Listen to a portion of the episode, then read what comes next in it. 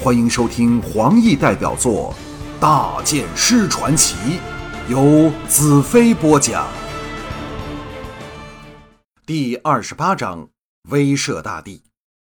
黎明终于来临，但黑叉人的墓堡仍在焚烧着，浓黑的烟直冒上天，变成厚厚的乌云，遮盖了大半边的天空。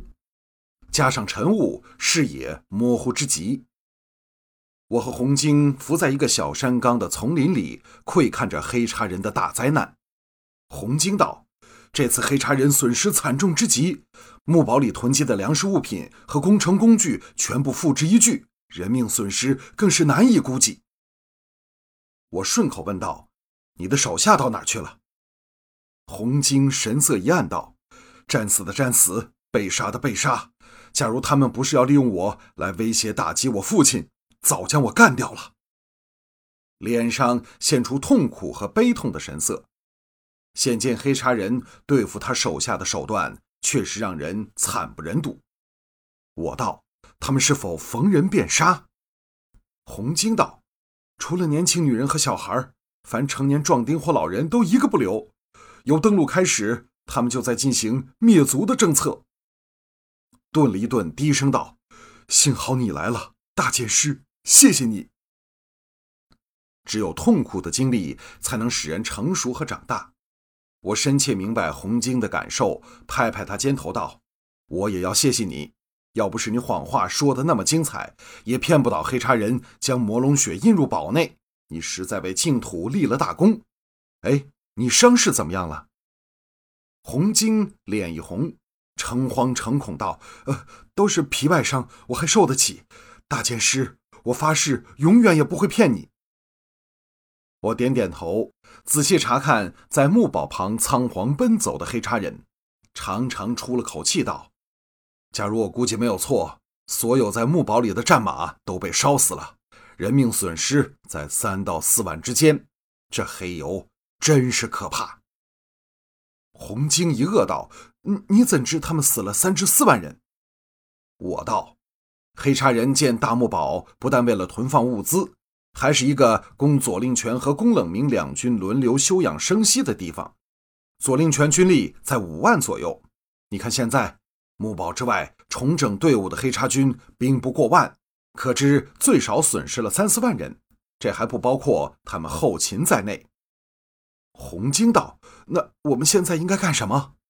我微笑道：“好好睡上一觉。”什么？我解释道：“尼雅和田宗的一干战士，现在应该已经和灵智、侯玉和泽生的九千战士会合。一见木堡起火，便会率众攻来。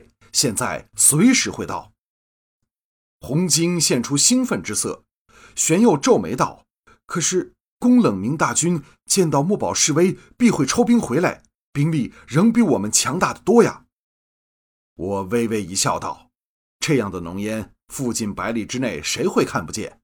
你父亲若不懂趁机衔着尾巴追杀宫冷明，就不是净土四大名将了。红晶肯定的点头：“是的，我最清楚父亲，他绝不会放过这个机会的。”他略撑起上身，回头四望，忽然一声叫了起来，喜道：“你看！”只见右后方远处尘土飞扬，我一眼望去，大感不妥。首先是这支队伍军容不整，又以步兵为主，兼之兵力至少达两万之众，怎会是尼雅的队伍？红晶也看出不妥，道：“难道宫冷明这么快便来了？可是方向不对呀，飘香城是相反的一方才是啊！”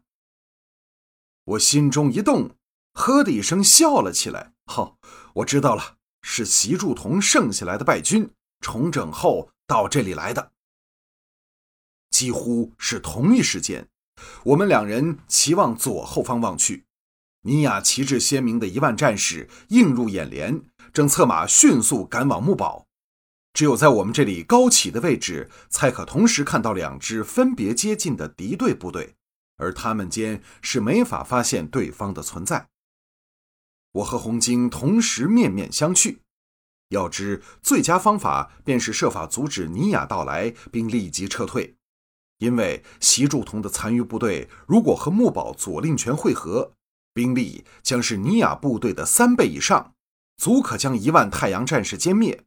不要忘记，黑叉军是比净土军强悍和经验老道的战士，又有左令权这能征惯战的人在指挥大局。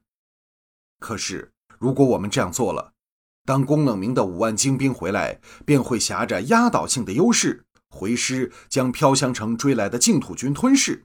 我们也将反胜为败，再无半点机会。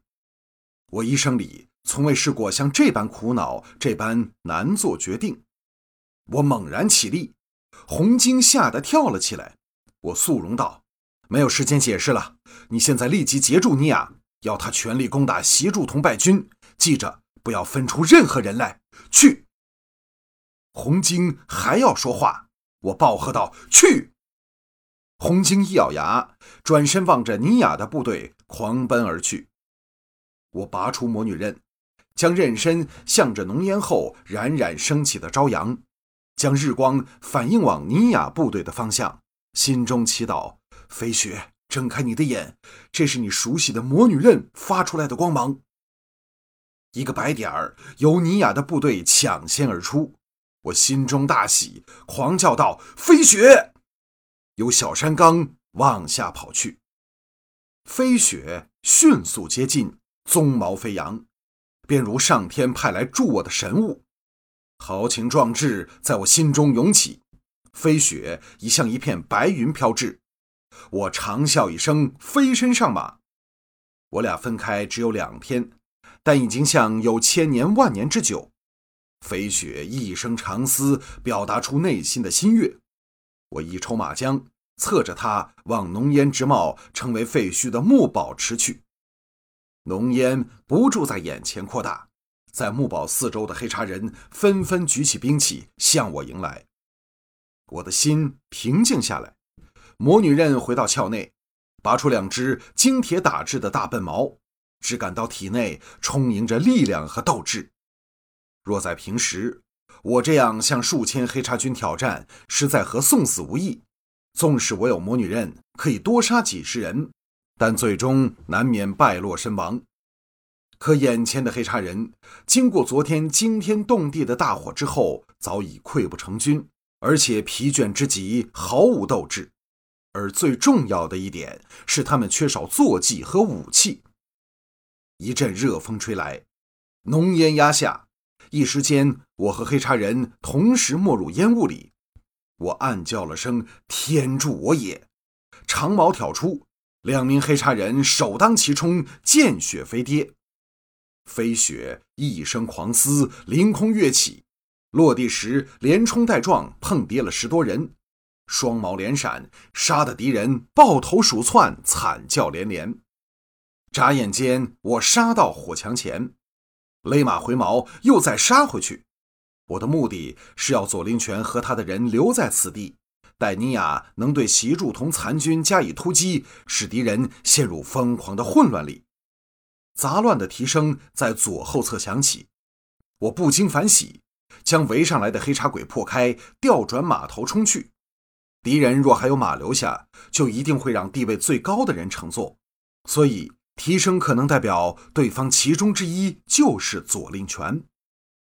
一阵风吹过，烟和火分别散开，一眼望去，刚好看见左令权在十多骑护持下往远处奔去。不用说，也是想和习柱同残军会合。我一声长啸，猛夹马腹，飞雪像一支箭般往左令权冲去。刹那间。飞雪赶过了百多步的距离，带着我来到左令泉马后，他身旁分出七八骑回马，要对我加以拦截。飞雪速度再增，在他们围拢上来前擦身而过，将他们反抛在后面。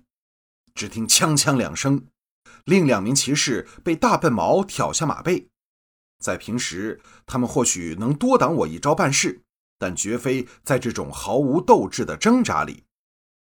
左令权在前面策马狂奔，飞雪一声尖嘶，凌空跃起，前蹄踏在左令权的马屁股上，左令权的马失蹄前跌，将他抛下马去。我大笑而至，飞出左脚，正中赶忙爬起的左令权额角，左令权仰天倒跌，昏倒过去。我回马掷出双矛，追来的七八名黑叉人立时又有两人硬矛落马。我拔出魔女刃，将剑法斩至极致，杀将回去。当我的马越过他们后，再没有一人能安坐马上。远方喊杀之声响起，我高举魔女刃，感谢上天对我的恩赐。眼前胜利已是铁一般的事实，净土人陷进前所未有的狂喜里。这是木宝一战后第二天的清晨。我们列阵在大草原上，看着飘香城大军的接近。唯一的遗憾是宫冷明见机退走，但左令权成了我们阶下之囚。这是在净土人和黑叉鬼的战争里从未曾发生过的事。这次我们是侥幸得胜，下次战争将会更为艰险。红晶拍马而出，大叫道：“父亲！”我望向身旁的尼雅。刚好他也望来，眼泪沾满了脸颊，这是狂喜的眼泪。净土人受的屈辱实在太多了，直到这一刻才扬眉吐气。剩下来的八千多战士里，也有一半人感动的流下眼泪。我向另一边彩柔望去，彩柔含着泪道：“大剑师。”我拍了拍他的香肩，微笑低声道：“今晚。”用行动来感激我吧。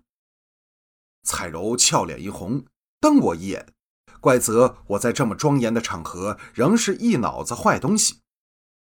飘香城大军中一骑拍马而出，当然是净土四大名将之一洪经的父亲洪石大公。洪经迅速和父亲会合，然后边说边行往我们走来。我趁机仔细打量这位净土名将。红石身材瘦长，相貌英伟，一点都没有苍老的感觉。和红晶走在一起，腰杆比红晶更加挺直硬朗，像红晶的哥哥，更多于像他的父亲。真是一个人物，难怪多次能使围城的黑叉人无功而退。红石遍布红丝的眼睛射着渗人神采，深深打量着我。当他策马来到我的马头前，勒住缰绳，举起右掌，掌心向外，这是净土人对神的敬礼手势。他正容道：“尊贵神圣的圣剑骑士，我代表飘香城所有人，由刚喊出第一声的出生婴儿，至咽下最后一口气的人，向你致敬叩首。”两支军队数万人一起举起武器，高声欢喊。欢喊声海浪般来回激荡，彩柔和尼雅早已热泪满面。红石大公举起右手，伸出五指，再握成拳，欢呼喊叫声立时随手势收止，不闻半点声音。红石大公道：“圣剑骑士，请让红石由今天起追随在你左右，挥军北上，借天庙之围，将凶残的黑茶鬼赶回海里。”欢叫声震天响起，再没有人能使战士们停止下来。